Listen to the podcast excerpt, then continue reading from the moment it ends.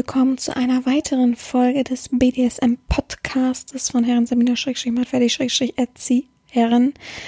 Ja, heute möchte ich mich, wie ihr wahrscheinlich schon beim Titel gelesen habt, mit dem Thema Scham auseinandersetzen. Das muss ich sagen, ist eine Idee eines ähm, Sklavens gewesen bei Snapchat, glaube ich.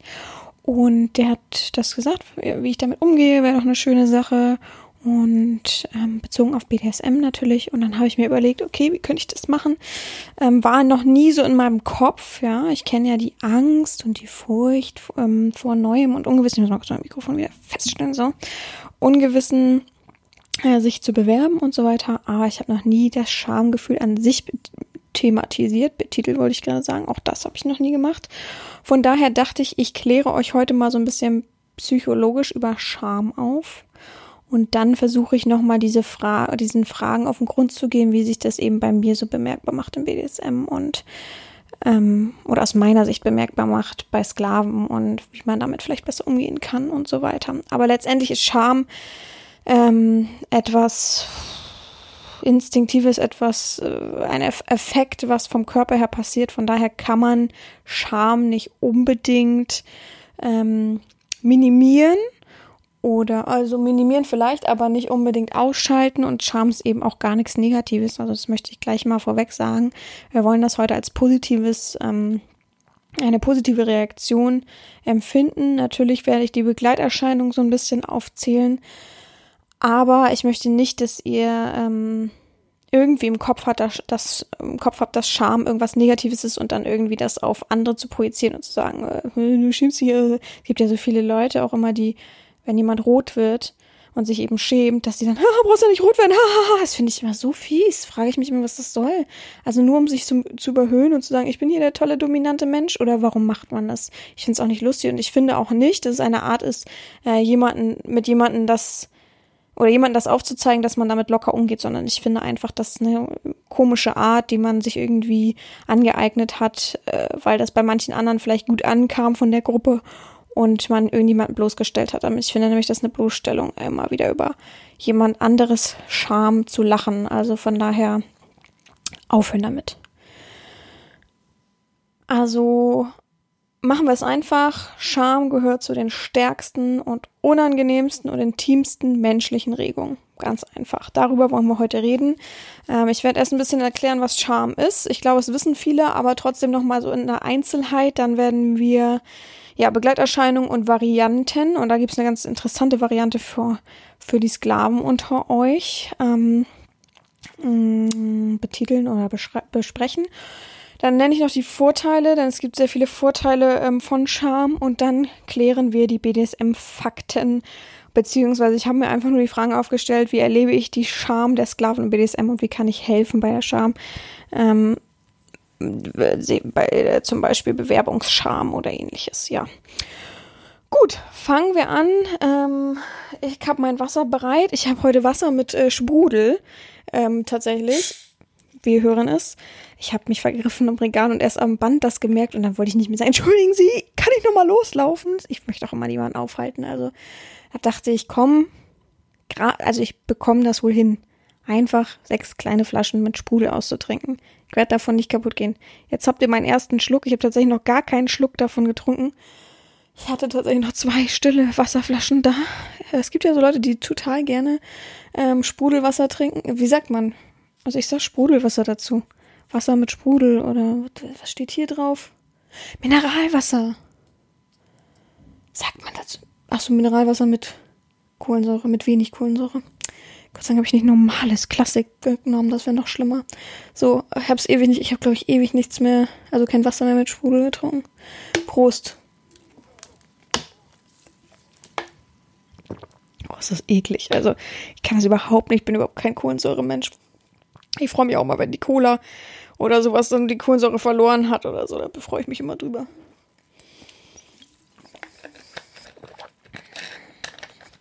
Okay, das wird heute nicht mein Festmahl. Gut, fangen wir an. Oh Gott, fangen wir an. Also wollen wir mal ähm, grundlegend klären, dass das Schamgefühl bei allen Menschen mh, mm, ähm, also gehört zu bei allen Menschen zu einem äh, menschlich auftretenden Affekt ist. Ne? Ihr wisst alle, was ein Affekt ist, hoffentlich. Ähm, wie würde ich einen Affekt beschreiben? Ähm, Affekt, also so eine Gemütsregung, würde ich mal sagen. Also eine kurzweilige, also vorübergehende Gemütsregung ist das. Ähm, ein Schamgefühl vari variiert natürlich äh, zwischen sozial, Sozialis, Sozialisations- und kulturell bedingten sowie entsprechend den individuellen Veranlagungen ähm, und der akuten Befindlichkeit einfach. Ne? Also nicht jeder schämt sich im gleichen Moment. Ähm, vielleicht hat eine andere Kultur da mehr Schamgefühl. Ähm, sich zum Beispiel im Bikini zu zeigen als andere und also sowas gibt es alles. Ähm, das werdet ihr daher natürlich auch noch erfahren durch die verschiedenen Varianten der ähm, Scham, die unterteilt worden sind. Und manche fühlen sich halt in sozialen Gruppen, äh, schämen sich schneller oder ähnliches. Also es kommt immer auf, auf die ähm, äh, verschiedenen ähm, ja, Werte und Normen an, die man so beigebracht bekommen hat und mit denen man aufgewachsen ist. Ähm, und die Intensität ist natürlich auch ganz klar. Ähm, da geht's von, ähm, wir kennen diese Ausdrücke, peinliche Berührtsein bis ähm, im Boden versinken. Also da gibt's auch verschiedene Abstufungen und ähm, es kommt natürlich letztendlich auf sehr, sehr viele Fakten an. Also einmal diese Werte und Normen, dann ähm, natürlich der Auslöser und dann wie intensiv man sich schämt. Also da gibt's ja mehrere Abstufungen. Es ist ja nicht nur dieses, oh, ich schäme mich so ein bisschen, so, werd minimal rot und guck dann so ein bisschen weg, sondern es gibt ja auch wirklich die, die sich wirklich, wirklich richtig schämen, die Hände vors Gesicht machen, so gar nicht mehr irgendwo hingucken wollen. Gott, guck, das ist der Nachteil. Ich habe total das Gefühl, ich muss aufstoßen von dem Sprudelwasser. Ich trinke davon nichts mehr, egal. Ich werde vertrocknen jetzt bei der Folge. Oh. Auf jeden Fall, da gibt es diese ganzen ähm, Abspalte und feinen Finessen, dass man natürlich nicht sagen kann, sagen kann, es ist jetzt einfach reine Scham, sondern ähm, auch das sind abgespaltene Sachen. Wir wollen es natürlich jetzt nicht zu intensiv. Also ich hätte natürlich auch äh, komplett therapeutisch ähm, nachschlagen können und gucken können, ähm, wie man was angeht und woher was stammt. Aber ich habe dann irgendwann ab einem gewissen Punkt gedacht, okay, das ist jetzt hier zu weit für einen Podcast. Wir wollen uns ja informieren, wir wollen ja auch gewisse Fakten und ähm, äh, Informationen über gewisse Themen oder psychologische Dinge erfahren, aber wir wollen natürlich nicht irgendwie komplett rein. Also klar wollen es wahrscheinlich sehr, sehr viele und würden es sich gerne irgendwie mal erklären lassen, aber dafür gibt es, glaube ich, intensivere, ähm, ja, psychologische Podcasts, die nur auf solche Themengebiete sind und die das so ein bisschen vielleicht noch vertiefen. Also von daher, ich mache das so grob, dass äh, man das verstehen kann ähm, wie so ein Schülervortrag, fühle ich mich manchmal so. Ähm, oder Referat heißt das ja, aber ich gehe jetzt nicht super in in die Materie, weil es eben, es ist ja für viele gar kein Thema, also Scham schon, aber gar kein Thema, warum man jetzt, es gibt ja Scham-Krankheitsbild auch und von daher, da braucht man ja gar nicht drauf eingehen. Ähm, ich habe ja nicht mit kranken Menschen zu tun, sondern ja, mit normalen Menschen, die sich vielleicht mal ein bisschen schämen, weil sie sich irgendwie vorstellen müssen und ähm, ich mache das mal in Anführungsstrichen nackig machen müssen, ja. Ähm, passt ja eigentlich ganz gut zur letzten Folge, der Mensch, der sich auch geschämt hat und Angst hatte. Das war ja auch so umwoben, ähm, in diese äh, realen Studios zu gehen. Ja, der hat sich auch noch nicht gemeldet, aber wie auch, ich nehme jetzt auf, wo die letzte Podcast-Folge sozusagen hochgeladen wird. Gut, ähm, genau, die Auslöser ähm, sind natürlich innerseelische Vorgänge, also Eindruck von Peinlichkeit oder Verlegenheit oder pff, ich habe jetzt hier nicht so viel dazu aufgeschrieben, Bloßstellung, Beschämung, ähm, durch andere Menschen halt, ähm, in Form von Demütigung und Kränkung. Also da gibt's ganz viele Fakten. Es ist ja nicht nur einfach, ähm, mir ist irgendwie was peinlich, ich schäme mich jetzt dafür oder ähnliches, sondern es gibt halt schon ähm, wirklich auch Kränkung, Demütigung, wo man natürlich sich schämt, weil man irgendwie vor allen Menschen zur Sau gemacht wird, beispielsweise. Gut, es gibt eine Schamfamilie, also alles, was mit ähm, Schämen zu tun hat, gibt es ähm, emotionsgeladene Begriffe wie Verlegenheit, Befangenheit, Schüchternheit, Peinlichkeit, Kränkung, Schmach, Minderwertigkeitsgefühl. Das sind alles ähm, Begriffe, die in der Schamfamilie inkludieren und dadurch ähm, immer so einen gewissen äh, Kreislauf sozusagen haben, den du einfach ähm, benennen kannst, wenn du sagst, ja, ich habe mich so geschämt, ich war ganz verlegen und so weiter, dann weiß der Psychologe schon damit was anzufangen. Und eben auch bei Schüchternheit und so ist es ja klar, dass man sich schneller schämt. Und das bei Schüchternheit, das natürlich alles aufeinander aufbaut und ähm, da weiß man eben, dass das alles zueinander gehört, ja. Gut, ähm, Begleiterscheinungen. Das gibt leider sehr, sehr viele Begleiterscheinungen, die dazugehören, weil man ja eben, wie ich ja gerade gesagt habe, so andere Begriffe auch noch dazu gezählt und weil eben viel von Demütigung und Kränkung kommt, ähm, gibt es natürlich ordentlich viele Begleiterscheinungen und ähm, das ist natürlich nicht so toll. Ja, ähm, gut, wir kommen nachher darauf, wie man das ein bisschen sich vom Leibe schafft, aber ähm, letztendlich ist ja das bekannteste, was für eine Erscheinung Scham hat, äh, Begleiterscheinung eine Scham hat, ist nämlich die Schamesröte. Wir kennen es alle, glaube ich. Ich glaube, jeder hat das mal durchgemacht, dass er mal rot geworden ist und dann, uh, äh, unangenehm und jemand dich darauf angesprochen hat oder man selber das gemerkt hat, dass man so anfängt zu, ähm, ich sag da mal, zu, zu glühen, also dass man ganz warm im Gesicht wird. Ähm, das ist gar nichts Schlimmes. Das ist eine Reaktion des vegetativen Nervensystems. Ähm, das ist einfach eine verstärkte Blutzufuhr. Deswegen, klar, wird man rot im Gesicht, weil es das Blut ist. Ähm, äh, eine verstärkte Blutzufuhr im Gesicht. Ähm, ja, und das ist einfach äh, ein automatischer Vorgang, ja, ein Effekt sozusagen. Anzeichen ähm, für Scham sind dazu natürlich ähm, auch so ein ver verlegenes Lachen, so ein überbreites Grinsen ist auch ein, äh, ein Zeichen von Scham, weil man etwas überspielt und überhöht. Ähm, viele können das gar nicht so gleichsetzen, aber ich sehe ganz oft Leute, die so ähm, überspitzt agieren und merken dann, okay, denen ist irgendwas unangenehm, peinlich, die schämen sich für, für das äh, Funktionieren da gerade in dieser Rolle und von daher ähm, affektieren sie, also gehen sie sehr doll ähm, in die, in dieses ja, übertriebene Lachen, lautes Lachen. Also, ähm, das ist nicht bei jedem so natürlich, ist nicht jeder so, der, äh, ähm, der laut lacht oder der breit grinst, dass dem gleich alles peinlich ist, aber es gibt so überspitzte Handlung, wo es dann schon auffällt. Ich weiß nicht, ob ihr das schon mal sowas mitbekommen habt, ähm, aber ich, mir fällt sowas sehr, sehr oft auf, wo ich dann denke, oh, okay, das ist auch sehr überfordernd, gerade in dieser Situation für die Person. Ähm, genau, daher auch das Wort affektiert, ne? Also von Affekten, von überspitzten Gemütsregungen und Wallungen. Wallung. Ja, ähm, dann gibt's natürlich diese Stressreaktion von Scham, also erhöhter Puls, Schweißausbrüche, Schwindel, Herzklopfen, alles, wo, was ja auch meistens zu diesem Rotwerden dazugehört. Also wir stellen uns einfach mal einen Sportler vor, der gerade in Wallung ist und der gerade äh, Sport getrieben hat, der hat ja genau diese gleichen Be Begleiterscheinungen, hat natürlich mit Scham zu tun, aber dein Körper arbeitet halt und natürlich beschleunigt er was, natürlich ähm, macht und tut er. Und von daher ist Stress genauso ein Faktor wie Sport letztendlich.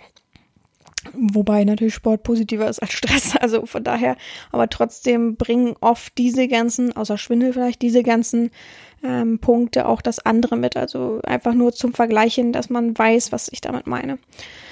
Ja, ähm, ebenso sind ähm, Reaktionen wie Blickkontakt vermeiden, gesenkter Blick, äh, gesenkter Kopf, so Schultern nach unten, ähm, Verbergen von Händen und, Au äh, und Augen, ja. Ja gut, okay, auch von Händen und Augen und immer so weggucken, zur Seite gucken. Häufig Anzeichen, dass man sich schämt und unwohl fühlt in einer Situation ähm, und da eben sehr ausweichend mit reagieren möchte. Ähm, und letztendlich sind die größten Begleiterscheinungen natürlich, dass ein ähm, überstarkes Schamgefühl die Seele krank macht. Das ist einfach ganz klar und bewiesen. Ähm, man hat die Scham über das Leben, das dämpft die Freude. Ähm, das bremst den Elan und so ist das dann so eine Abwärtsspirale, die einen ziemlich einsam macht und ziemlich ähm, einschränkt einfach in seinem Sein. Und deswegen ist es schon wichtig, wenn man merkt, dass man immer wieder Schamgefühle in sich hat und immer wieder irgendwie verlegen ist, befangen. Befangen ist ein ganz wichtiges Wort. Gift, das kommt ja von Gifang. Und gerade das sollte natürlich vermieden werden. Und ähm, sollte man sich vielleicht dann schon mal irgendwie äh, jemanden suchen, mit dem man darüber sprechen kann. Ähm, ein Psychologe ist nie was Verkehrtes. Ich finde, jeder Mensch hat einen Psychologen verdient, der einem so ein bisschen mal klar macht, welche Bahnen und Strukturen man nehmen kann, welche, ähm, welchen inneren Wert du auch hast und wie man eben einfacher durchs Leben gehen kann. Ja, ich kann nur positiv von einem Psychologen sprechen, nicht weil ich irgendwie verrückt war, sondern weil mich meine ähm, Vergangenheit sozusagen eingekesselt hat, in so einem Rahmen gehalten hat, aus dem ich nicht denkmustermäßig raus konnte. Und heutzutage nach, nach einer längeren Therapie kann ich das einfach machen und kann mir sehr, sehr viel erklären einfach. Und ähm, es hilft auch anderen Menschen, wenn ich mit denen rede und sage das und das und so und so, dann oder einfache, versuche einfache Sachen zu erklären, warum man gerade so denkt und warum man so handelt ähm, dann ist das immer schon sehr aufschlussreich und ich kann nur das empfehlen, weil man einfach wirklich irgendwann einfache Bahn gehen kann und ähm, sich nicht mehr so eingegrenzt fühlt oder irgendwie blockiert und eben befangen. Das war das Wort, worauf wir zurück wollen. Also,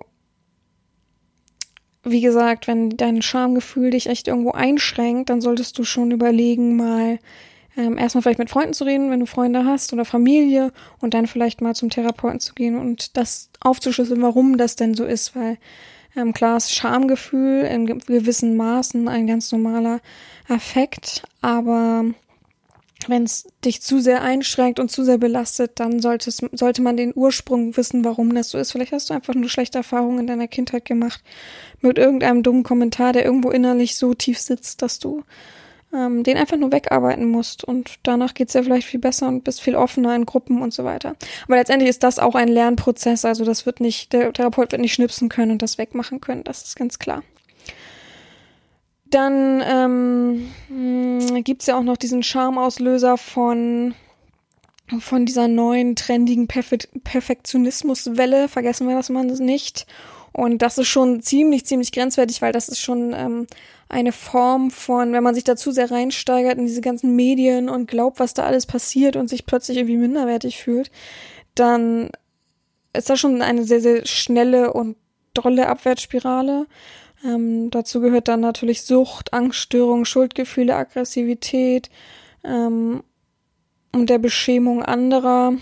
Es verändert Beziehungen, Familie, Gesellschaft und ja, es wäre ja super blöd, nur weil man sich beeinflussen lässt von irgendeinem Bild von irgendeinem Promi oder was weiß ich oder irgendeinem, wie sagt man heutzutage, wie heißen die?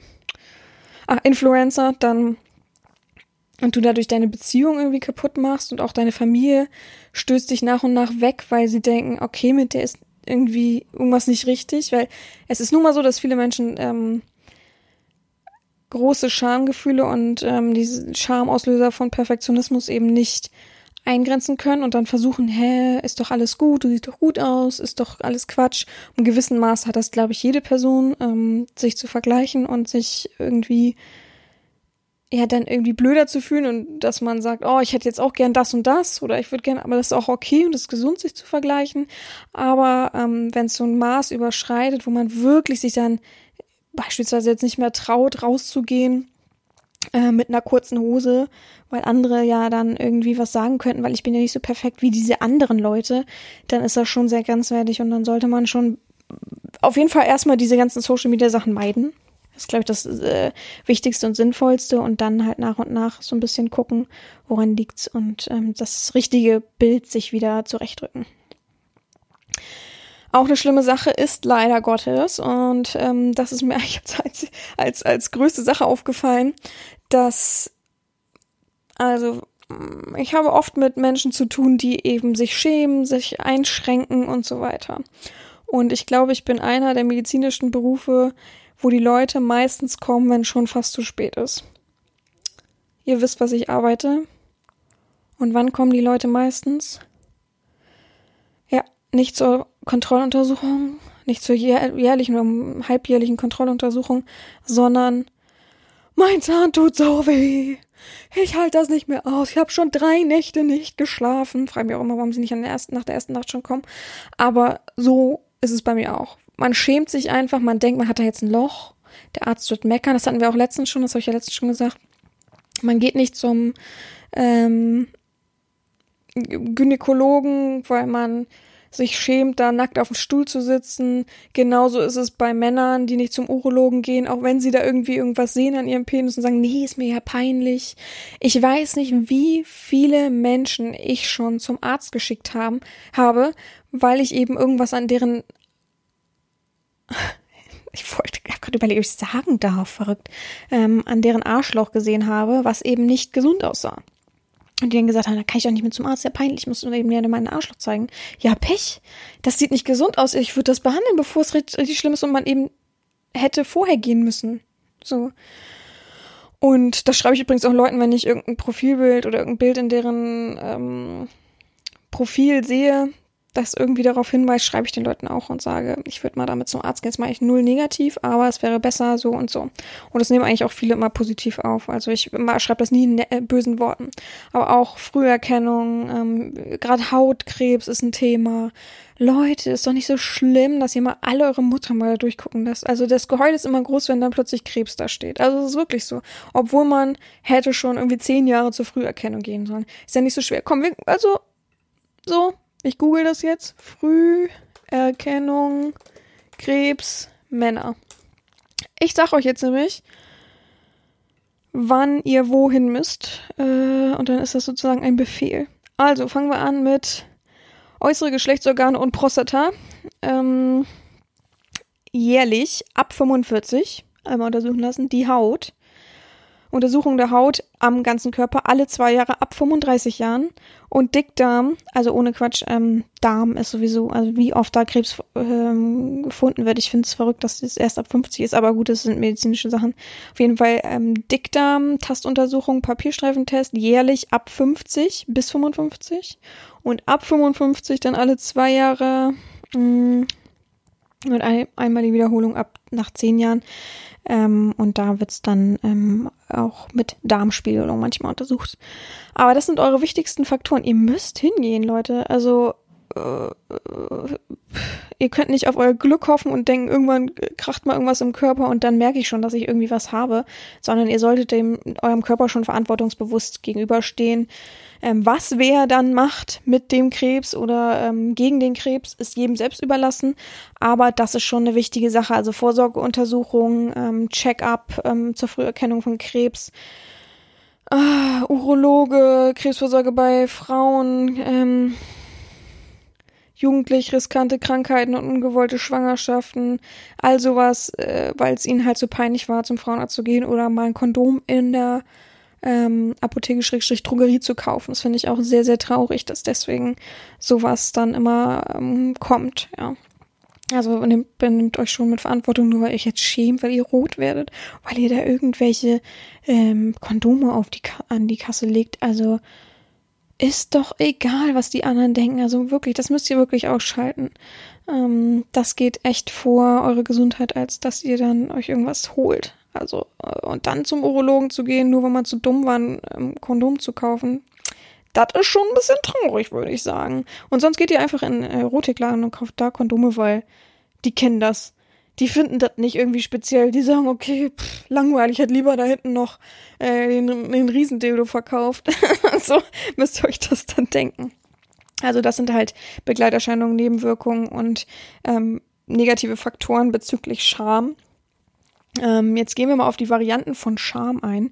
Die haben Psychologen unterteilt, um eben einfacher damit zu wirken und einfacher die ähm, Scham einzuteilen und, und zu äh, diagnostizieren.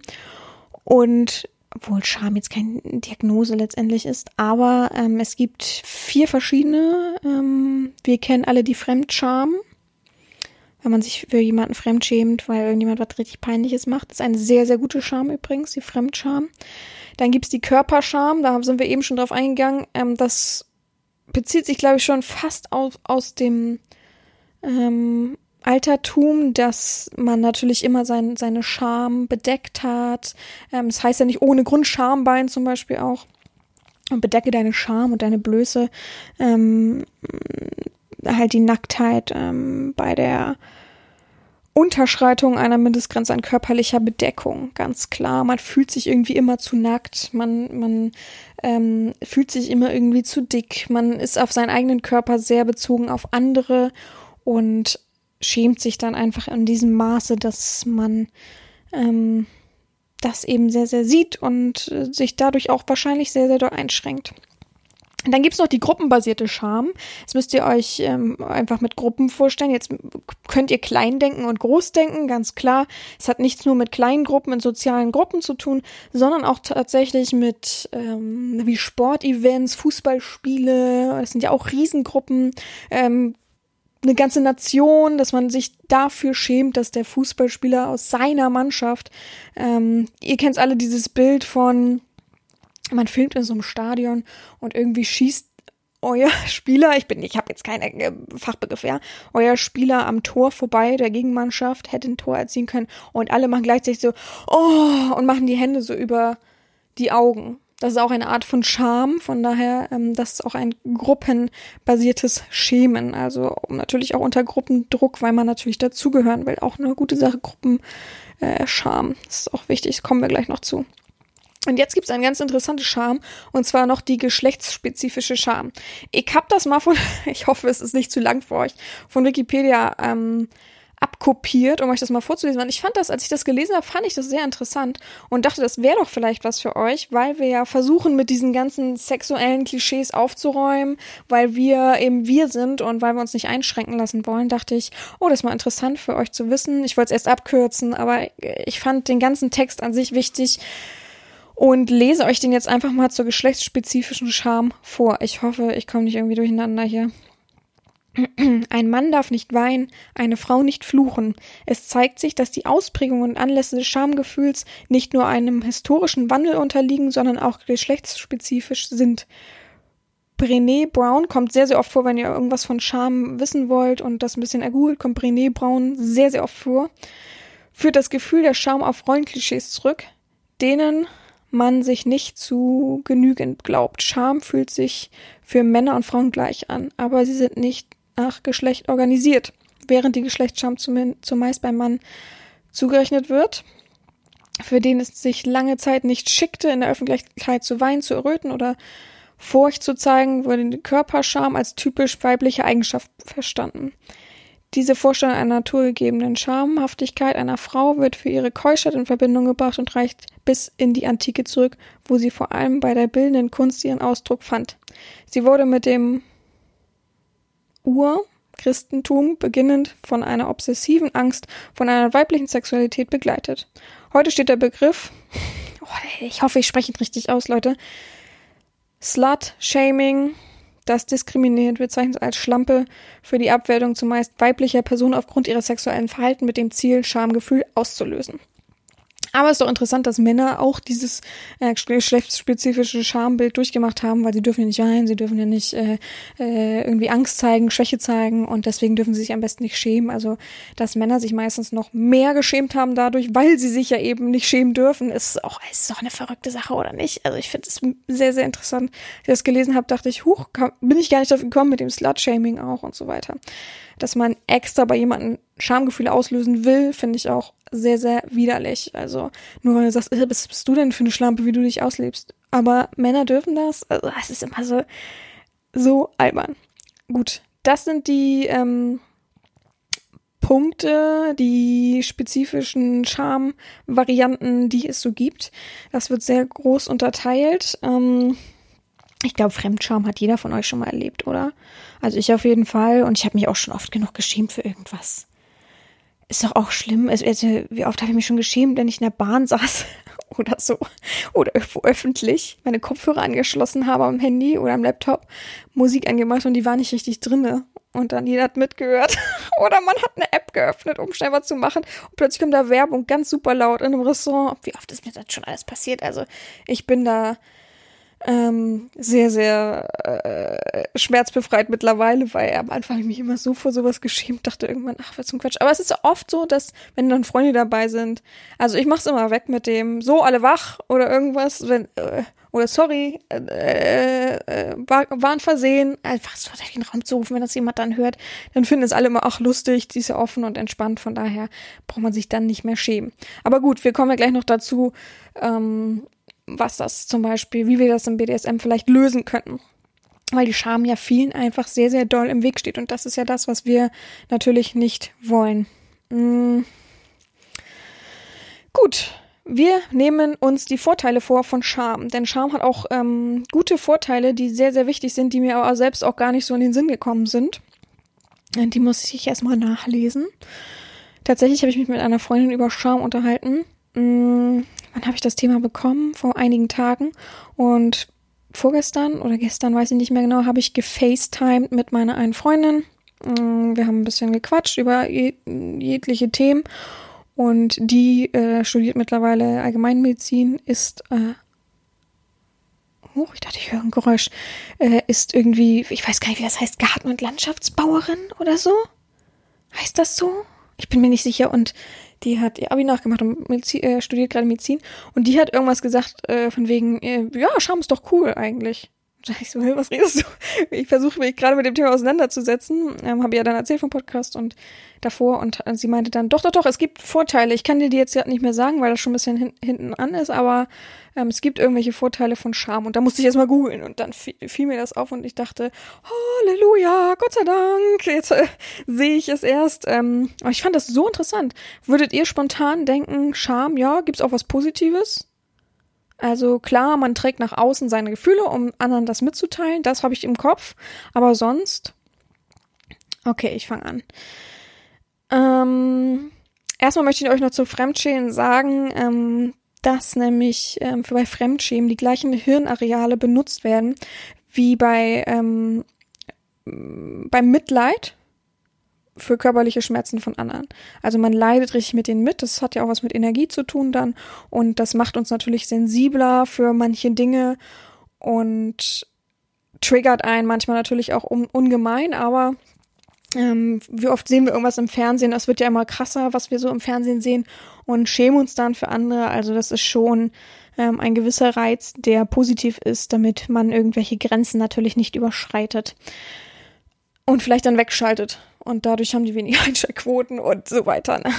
Ähm, ja, auf jeden Fall ähm, schützt Scham unsere Intimität. Das habe ich gelesen und gedacht, wie soll ich das erklären? Ich habe wirklich sehr, sehr lange überlegt und habe mir dann gedacht, ich erkläre euch das an einem Beispiel. Ich finde das nämlich eine sehr, ähm, also klar, vielleicht verstehen das manche schon, dass unsere Intimität geschützt wird durch die Scham, dass man sich schämt und dann die eigene Intimität oder die eben ganz wichtig der anderen geschützt wird, weil man sich eben schämt und dann eher zurückzieht. Folgendes Beispiel. Wenn du zufällig das Tagebuch deines Kindes findest, es ist dir peinlich und ist, du bist peinlich berührt. Dieses unangenehme Gefühl bringt dich dazu, das Buch zurückzulegen, ohne hineinzuschauen um eben die Intimsphäre nicht zu verletzen. Das ist ein gutes Beispiel für Scham schützt unsere Intimität. Und die eben von anderen. Also unsere nehme ich mal für alles so, ne? Also ganz wichtig, ähm, wir schützen uns und eben auch andere davor, nicht alles, was wir in uns haben und was andere in uns haben, auszubreiten und niederzumetzeln, sondern es schützt ganz instinktiv affektiv unsere äh, Intimität. Gut, dann gibt es noch ähm, aus der Frühgeschichte ähm, gibt es den entscheidenden Mech also Scham ist der entscheidende Mechanismus, um die Zusammenarbeit in Gruppen, Gruppen zu etablieren und äh, natürlich auch aufrecht zu erhalten. Die peinigen Momente treiben dazu an, die geltenden Normen nämlich einzuhalten und sichert den Verbleib in der Gru Gruppe und eben auch das Überleben der Gruppe, weil ähm, die Gruppe ist nur so stark wie der einzelne Mitstreiter und ähm, wenn man sich natürlich mit irgendwas äh, blöden äh, und werte- und normmäßig falsch verhält, dann ist einem das peinlich, dann können die Gruppe einen ausschließen ähm, und das sollte eben dadurch ganz gut gesichert sein, ähm, dass man sich eben schämt. Das ist eine gute Sache. Also das kommt schon aus der Frühgeschichte, dass eben Gruppen da waren und ähm, die Scham automatisch kam. Die müssen, müssen wir nicht erlernen, die kommt automatisch, die Scham. Und hilft uns dann doch, ähm, den Verbleib und eben den Erhalt der Gruppe zu sichern. Ja. Gut, das sind zum Beispiel einige Vorteile, wichtige, wichtige, wichtige Vorteile, die heute noch existieren und die uns eben stärken. Dann haben wir jetzt natürlich die Fragen, wie erlebe ich Scham der Sklaven im BDSM? Ganz klar, ähm, es gibt genug Leute, die sich einfach schämen, die nur Hallo schreiben, weil sie eben gar nicht wissen, was sie schreiben sollen. Die schämen sich dann Grund und Boden, wenn ich schreibe, was ist denn, kommt da noch mehr? Ähm, die schämen sich weil sie eben nicht perfekt aussehen und denken, ich brauche irgendeinen super mega Model Sklaven, wo ich dann denke, wo habe ich denn das jemals gesagt? Also Leute, echt Bodyshaming gibt's bei mir nicht, ne? Also ich habe selber Kurven und ich stehe zu meinen Kurven und ich liebe meine Kurven. Ein, zwei Kilo kann man trotzdem immer abnehmen, aber ähm, ich möchte das nicht reduzieren, jemals BDSM reduzieren auf du bist mir zu fett, du bist mir zu dünn, du hast die und die Penisgröße, du hast zu wenig Haare auf dem Leib und Kopf und so weiter und so fort. Du hast nicht graue Augen, sondern blaue oder ähnliches. Also das ist mir alles vollkommen Latte. Ich habe, glaube ich, noch nie einen Sklaven gesehen, gedacht, hässlich und den dann abgelehnt. Habe ich noch nie. Es interessiert mich einfach nicht. Ich gehe doch nicht, also es würde ja bedeuten, dass ich einen Sklaven suche, den ich attraktiv finde für mich, weil ich irgendwie ähm, da einen Ausgleich schaffen muss, weil ich äh, sonst nicht handeln kann. Ich finde BDSM und meine Dominanz steht über dem. Ja. Klar gibt's diesen äh, Fetisch von, ich will ausgelacht werden, ich will, dass mein Pisser ausgelacht wird oder ich will beleidigt und bedingst werden. Das nehmen wir von der Scham mal weg, weil das ist ja Abgrenzung und das sind ja Fetischbereiche, die nichts damit zu tun haben. Die schämen sich ja auch nicht die Menschen dafür, sondern die finden das geil, erregend, diese Unannehmlichkeit sozusagen. Aber ähm, da braucht man sich wirklich nicht schämen. Ähm, die schämen sich, weil sie nicht wissen, wie sie mich anschreiben sollen, weil sie Angst haben, was für Worte sie wählen müssen. Nochmal, nochmal hier und ganz deutlich, mir ist vollkommen egal, dass ihr nicht so schreiben könnt, wie meine Anzeigen sind. Das erwarte ich auch nicht. Ich glaube, ich habe auch noch nie. Mm, ja, doch, okay, das, das will ich, das will ich revidieren, das stimmt nicht. Ich habe vielleicht an einer Hand kann ich das abzählen, mal jemals Bewerbungen bekommen, die auf dem Level dessen sind, was ich an Anzeigen schreibe. Wo ich gedacht habe, wow, okay, cool. Ähm, aber wurde da leider mehr Energie reingegeben, als wirklich äh, in, in, in, die ernsthafte Bewerbung und dahinter zu stehen. Also sagen wir es so, wie es ist.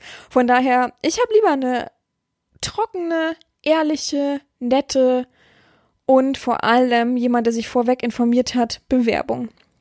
Das ist mir am liebsten. Da braucht man sich nicht schämen, da braucht man keine Angst haben, da braucht man äh, nicht rot werden und denken, oh Gott, oh Gott, oh Gott, unangenehm. Es gibt Leute, die sich schämen, das erste Mal ein Bild mir zu senden von sich. Ähm, es gibt Leute, die sich schämen für ihre Intimbehaarung. Es gibt so viel Scham. Und ich akzeptiere diese Scham und ich versuche mit dir an die, deiner Scham zu arbeiten. Ich habe ja auch schon oft genug gesagt, es gibt Leute, die schämen sich, in die Drogerie zu gehen und Sachen zu kaufen, so wie vorhin auch Kondome, aber Sachen zu kaufen, die halt weiblich sind. All solche Schamposten gibt es. Also die schämen sich in Erotikladen zu gehen, die schämen sich irgendwo anzurufen. Ähm, jetzt vielleicht nicht unbedingt auf BSM bezogen, aber auch im Allgemeinen. Ähm, die haben überall diese Scham, die sie eben abgrenzen. Und die Scham an sich ist nichts Verkehrtes, wir haben es ja auch gerade gehört, die ist auch wichtig für uns. Ähm, die haben wir nicht ohne Grund instinktiv in uns und die kommt auch instinktiv meistens, nicht mit Absicht. Ich überlege gerade, ob die mit Absicht kommen kann. Ich glaube nicht. Ich glaube, wir können wir uns hervorrufen. Oh Gott, das ist mir jetzt aber peinlich. Hm, schwierig. Ich glaube, es wird schwierig, dass die Wangen dann wirklich rot werden. Man kann es vorspielen, aber ich glaube, es ist schwierig, dass wirklich dann also echte Scham kommt, wenn man es rausdrücken will. Ähm, und diese Punkte Und diese ganzen Momente, wo du dich schämst, sind vollkommen okay. Die nehme ich so, wie es ist, wie es ist. Und dadurch habe ich ja auch meinen Erfahrungsschatz zu wissen, okay, auf dem und dem Level ist die Person, die schämt sich jetzt so sehr, dass sie dann lieber den Schritt komplett zurück macht. Und es gibt ja eben auch noch die Ebene, ich schäme mich einfach nur, ich werde halt rot, okay, es ist halt so, ich kann drüber stehen. Also es gibt ganz viele Faktoren. Ähm, es gibt auch die Menschen tatsächlich, die gar nicht so doll rot werden, sich aber innerlich todes schämen. Ähm, die haben natürlich sehr viel Glück, ne? Also ich bin ähm, ein sehr, sehr rot werdender Mensch. Weiß ich nicht, ob äh, ich auch wenn ich Alkohol zu viel trinke, weil ich also rot im Gesicht. Also ich bin da äh, sehr belastet mit mein, meinem äh, vegetativen Nervensystem sozusagen. Manche haben das gar nicht so doll, die empfinden Scham einfach so als Gefühlsregung sehr, sehr doll, aber haben keine nach außen körperlichen Merkmale davon. Außer dass man das jetzt, wenn du jetzt Körpersprachen-Experte wärst, würdest du vielleicht sehen, dass die sich dann anders verhalten. Aber ähm, es ist vollkommen okay. Und am einfachsten ist natürlich dann, ah, wobei das geht schon auf die nächste Frage hin. Aber es ist locker wenn du lieber dir diese Scham eingestehst, als sie zu unterdrücken und so zu tun, als wenn nicht ist. Und ich bin super der Coole. Ich finde das entspannter, wenn jemand das offen aufzeigt. Wenn ich sehe, okay, dieses Maß ist schon etwas überfordernd, es ist etwas zu viel für die Person. Äh, wenn ich rausfinden kann, woher diese Scham kommt. Aber meistens ist die Klischeesachen, ja. Unsere Gesellschaft bringt uns ja die Scham schon vor. Warum? Ähm, es war ja nicht ohne Grund alles früher Geschlechter geteilt. Ähm, Natürlich, um auch äh, den Schutz da zu haben und ähm, die Intimsphäre, aber eben auch um die Scham ähm, zu bedecken, sozusagen von beiderseitigen ähm, leidtragenden Menschen. Und das haben wir leider sehr, sehr doll in uns und natürlich denken immer noch viele, beste Sache, beste Erklärung, du musst jetzt für deine Freundin oder Frau losgehen und Tampons kaufen. Das ist für so, so viele Männer so schlimm und schrecklich. Also es ist ja schon für viele Frauen schlimm und schrecklich, ähm, wie sagt man, so Hygieneartikel zu kaufen, aber für die Männer, die müssen jetzt los und nur Tampon, das ist doch nicht dein Ernst, muss das denn sein? Kannst du das nicht bestellen? Ich fahre dich auch zur Drogerie. also, da gibt's ja so viele die schämen sich, die stehen an der Kasse und den siehst du vom Weiten schon an, wie ihre Körperhaltung ist, wie sie am liebsten los, los zu zittern beginnen wollen. Das ist ja ein wunderschöner Satz gewesen, egal. Aber das ist denen so unangenehm. Und eigentlich müsste man natürlich gegenwirken, aber kann man ja jetzt auch nicht verlangen, kannst du mir jeden Monat Tampons kaufen oder also das ist auch bescheuert. Aber gehen wir mal auf die nächste Frage über, weil das dann einfacher für mich ist, weiter flüssig zu reden. Und zwar, wie kann ich helfen, als Domina zum Beispiel die Scham eines Sklavens zu, ja, was habe ich geschrieben? Äh, einfach nur die Hilfe dazu, also, ja, zu bewältigen, ähm, zu minimieren, ähm, ja, einfach einzudämmen so ein bisschen. Und zwar ist natürlich der ähm, beste Weg, das Training einfach, das immer mal wieder auszureizen. Ja, ähm, da musst du jetzt halt jede dritte Woche in eine andere Drogerie oder jede zweite Woche in eine andere Drogerie oder in die gleiche Drogerie und da was kaufen, Lippenstift kaufen. Das ist doch schon peinlich. Welcher Mann äh, mag denn einen Lippenstift kaufen? Es, ich habe da so Mittel und Wege, wo ich dann sage, daran kann man sich hangeln. Ähm, das macht das leichter und das Wichtigste ist einfach, dein Gehirn auszutricksen. Weil ähm, klar kann man viel Übung reinstecken, aber so oder so bist du immer noch dieser schüchterne Mensch, der sich nicht traut und dem das unangenehm ist, in dieser Situation zu sein. Ähm, Übung hilft einem schon zu was weiß ich, 60, 70 Prozent, aber der Rest ist immer noch da. Irgendwie kommt diese Scham immer noch durch. Und da ist eben das Wichtigste, vielleicht sich eine Eselsbrücke zu bauen, sein Gehirn zu auszutricksen, ähm, einfach, ja, Eselsbrücken bauen ist eine schöne Sache. Einfach sich ähm, zum Beispiel einen Einkaufszettel machen und äh, so tun, als hätte die Ehefrau den geschrieben und das dann abarbeiten und den auch immer in der Hand behalten, so als wenn jemand dich beobachtet, weil letztendlich fühlst du dich ja beobachtet, sonst würdest du dich ja nicht schämen. Du schämst dich ja für, ähm, für das, was du in der Hand hast und für dich selbst, weil die anderen könnten ja über dich etwas denken. Also sehr, äh, sehr eigensinnig Körperscham bezogen auf jeden Fall. Und weil jemand anderes ja über dich urteilt, der denkt sich, was willst du denn mit diesem Lippenstift? Willst du den etwa benutzen? Hä? Ich denke, ich, ich glaube, es denkt wirklich ganz wenig Kassierer. Ich glaube, die haben überhaupt keinen Bock zu denken den ganzen Tag über, wenn sie immer wieder irgendwelche von Leuten angeschnauzt werden und so weiter. Aber gut, es soll nicht unser Bier sein. Ähm, aber solche kleinen Eselsbrücken, dass man sich immer wieder versucht, ähm, zum Beispiel an einer, also du hast die Arbeitssituation, dass du immer auf Gruppen bist, äh, auf Gruppen bist, in Gruppen bist, wenn du Mittagspause machst und hast immer total, bist immer, wirst immer rot, wenn jemand dich anspricht, ist dir unangenehm und so weiter, beobachtet man einfach den ähm, gesprächigsten aus der Gruppe und versucht sich so ein bisschen an dem längst zu hangeln. Was sagt der immer? Und das kann ich in der nächsten Gruppe dann anwenden, wenn der nicht dabei ist und so weiter. Also immer so Eselsbrücken bauen, die einem weiterhelfen. Klar macht Übung den Meister, stehe ich voll hinter. Aber man muss eben versuchen, manchmal sich so ein bisschen auszutricksen, sein eigenes Gehirn auszutricksen und ähm, dann so andere wichtige Strukturen über der Scham ähm, zu positionieren, um da eben sich längs zu hangeln. Ja, ich glaube, das ist so ein bisschen einfacher. Also einfach ja, im BDSM, auf BDSM bezogen, ähm, ich schäme mich jetzt so sehr, ich kann mich einfach nicht bewerben. Ich krieg einfach, äh, mir wird dann übel, ich schäme mich so, äh, für meinen Körper ein Bild zu schicken und so weiter. Einfach machen, aber offen die Scham auszusprechen. So wie die Nervosität au auszusprechen, wenn du dich bewirbst bei irgendjemanden und in ein Bewerbungsgespräch gehst, ist es immer wichtig zu sagen, guten Tag, ähm, äh, bitte seien Sie mir nicht böse, wenn ich ähm, ein bisschen stocke, aber ich bin sehr aufgeregt. Das ist, bedeutet mir sehr viel, mich hier bewerben zu dürfen. Bop, bop, bop. Und schon kann man das genauso im BDSM anwenden. Ähm, schreibt doch einfach der Domina gleich als allererstes, ich bin total aufgeregt, ich schäme mich total, ähm, ich hoffe, meine Worte kommen gut an und ähm, ich erwarte keine Rücksicht, aber ähm, ich möchte Ihnen nur mitteilen, dass mein Gefühl ähm, große Scham ähm, ist, sich bei ihnen zu bewerben. Oder ähm, ich bin auch nie böse, wenn sich, wenn jemand in meiner Erziehung ist und dann sagt, kann ich erstmal ein Bild nur von der und der Körperpartie schicken oder können wir uns langsam rantrauen mit einem Bild oder muss ich wirklich ein Bild schicken? Ich schäme mich so. Dann sage ich immer, ist vollkommen okay, wenn du dich schämst. Also es wird schon ähm, durch Vertrauen nach und nach dann kommen und das ist auch, glaube ich, einer der wichtigsten Punkte, dass man eben sich gegenseitig vertraut. Und ähm, das hoffe ich immer sehr stetig aufbauen zu können, dass man eben sich aufeinander verlassen kann und dass es wichtig ist, dass dir vor mir nichts peinlich sein muss. Bei mir musst du dich für nichts schämen. Hier kannst du dich offen und ehrlich auskotzen. Es ist einfach so, das ist überhaupt kein Problem. Ich stehe dahinter und ähm, ja, bin da total locker. Also bei mir, ich bin wirklich die letzte Person, von der man sich irgendwas schämen muss, ja. Also da echt kein, kein Hehl draus machen. So, ne? Ähm, so wie auch bei Ärzteuntersuchungen. Schämt euch nicht, geht einfach hin, wenn ihr irgendein Problem habt. Die haben schon alles gesehen in ihrem Leben. Die sagen dann auch nicht, oh, der hatte aber vollkommen egal. Klar gibt's immer mal Momente, wo man sagt, oder niemand reingerufen wird und sagt, guck, können Sie mal davon, weiß ich nicht, von diesem Riesenmutter mal ein Foto machen, das äh, möchte ich gern an einen Spezialisten schicken, was weiß ich, irgendwie sowas. Aber auch das ist vollkommen egal. Sei, seid ihr eine Nummer. Ihr seid kein wirklicher Mensch, den sie auf der Straße wiedererkennen und bewerten würden. Negativ bewerten würden. Man hat ja die Angst vor negativ, nicht vor positiv.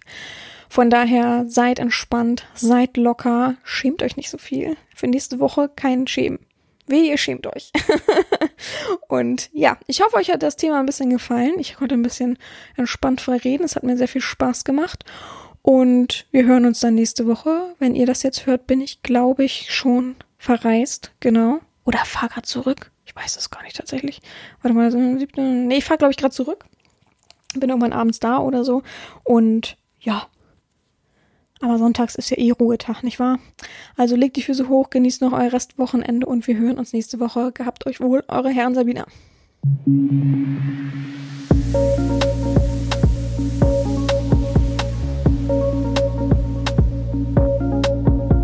Stelle mir deine Frage.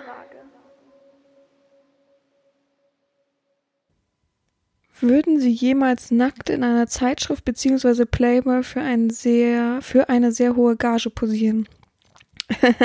Die Frage habe ich tatsächlich schon öfter mal gestellt bekommen.